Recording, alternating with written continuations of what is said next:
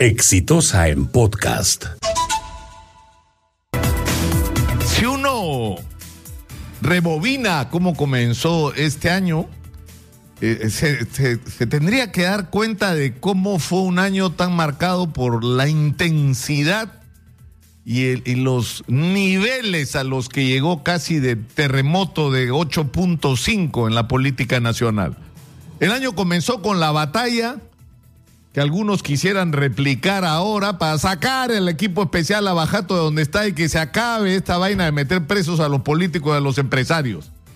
Y fracasaron, porque salió la gente a la calle y el señor Chávarri, en ese momento fiscal de la nación, tuvo que retroceder para restituir en sus puestos a Rafael Vela y José Domingo Pérez y con ellos a todo el equipo especial Lavajato. Y eso no fue sino una señal de lo que iba a ocurrir a lo largo del año y de los niveles de confrontación que se iban a, producir. Porque si yo les hubiera dicho en diciembre del 2018 que Alan García se iba a suicidar para no ir preso, porque sabía que iba a ir preso y sabía que las confesiones de Luis Nava o de otros de sus colaboradores podían ponerlo en una situación que, que iba a implicar en términos prácticos 15 o 20 años en la cárcel. Y si yo les decía en diciembre del 2018 que la señora Susana Villarán en esta mesa iba a reconocer que había recibido dinero de Odres para después agregar en otras instancias que lo que había recibido en total eran cerca de 10 millones de dólares y no solo de Odebrecht, sino de las constructoras, de las otras constructoras brasileñas como OAS, usted no me creía. Pero este año ocurrió también que Alejandro Toledo fue preso en los Estados Unidos para esperar ahí el proceso de extradición que está enfrentando con el Estado peruano. Y este año fue posible saber que el, el- el- sistema este perverso de financiamiento electoral de las campañas no era una exclusividad de los fujimoristas. Es decir, ya lo sabíamos, pero se pusieron sobre la mesa las evidencias. Todos los partidos importantes del Perú recibieron dinero.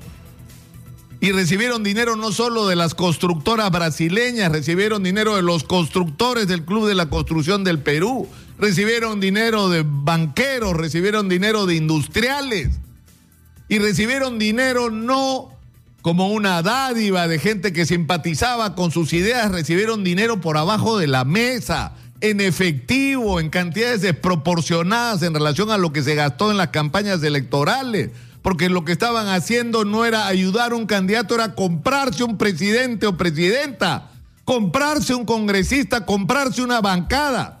Eso es lo que estaban haciendo. Todo eso lo hemos tenido sobre la mesa este año. Si yo les decía que el señor Dionisio Romero se iba a sentar frente al fiscal a decir, yo le di 3 millones 650 mil dólares en efectivo a Keiko Fujimori y en la mano, ustedes no me creían, pero todas esas cosas han ocurrido este año y me quedo corto.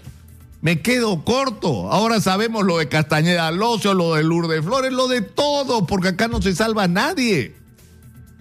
Pero el problema es que al final de la historia, lo que nos queda es que no solo tenemos que dar el salto de la denuncia y la investigación al proceso penal y al castigo efectivo, no provisional, no la detención preventiva. A lo que tenemos que pasar es a las condenas a esta gente que donde merece estar es en la cárcel. Pero no solamente eso, sino lo que se ha puesto en evidencia este año es que los sistemas de corrupción siguen funcionando, pues. Siguen funcionando porque la obra pública y la contratación con el Estado sigue atravesada por la corrupción y el cobro y el pago de comisiones ilegales. Pero eso ha sido una parte de la historia. La otra ha sido la profunda crisis política, porque esta crisis moral ha ido de la, de la mano con la crisis política. Si yo les decía en diciembre del año pasado, Martín Vizcarra va a cerrar el Congreso, no me creían. Probablemente un sector de la sociedad peruana es lo que soñaba y pensaba que tal vez una utopía podía suceder. Ocurrió. Se cerró el Congreso de la República porque la gente estaba harta de esta institución que había degradado el derecho a la representación política. Pero también la disolución del Congreso nos puso ante los ojos el hecho de que lo que hay que hacer es renovar la clase política, que no basta cerrar el Congreso. Y hoy estamos enfrentando el drama de a quién diablos ponemos en el Congreso el 26 de enero en la elección. Pero además, lo que ha quedado claro, y para terminar, es que lo que estamos enfrentando no es solamente una corrupción que implica meter presos a los que nos robaron antes, sino desarticular los sistemas de corrupción presentes, sino necesitamos construir un Estado eficiente, un Estado capaz de actuar no en función de estímulos como comisiones ilegales, sino con un sentido de la responsabilidad de la función pública. Tenemos enormes problemas que resolver y tenemos una enorme ineficiencia en el aparato del Estado que tiene que terminar. Y finalmente hay una discusión que es a la que no podemos estar ajenos, que es la que ha sido puesta también sobre la mesa.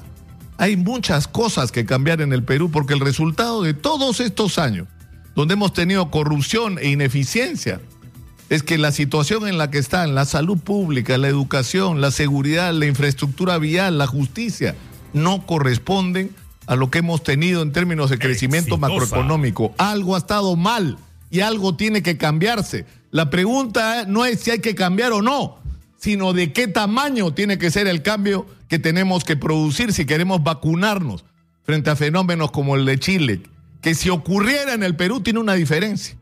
En el Perú existe el Movadef, que lo que quieren no es quemar estaciones de metro, lo que quieren es tomar el poder, imponer una dictadura comunista en el Perú y eso es algo que no tenemos que perder de vista. Ahí están, esperando agazapados que la sociedad peruana fracase. Ojalá que eso no pase. Depende de nosotros. He dicho. Este fue un podcast de Exitosa.